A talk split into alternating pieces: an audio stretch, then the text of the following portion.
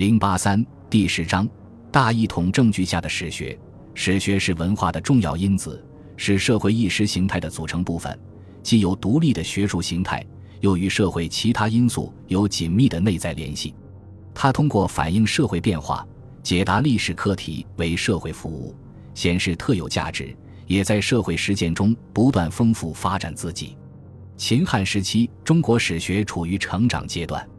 封建大一统政权的出现对史学产生了深刻影响，史学又自觉承担起服务于大一统政治的历史使命，在与社会紧密结合、互相促进的过程中，中国史学逐渐成熟起来。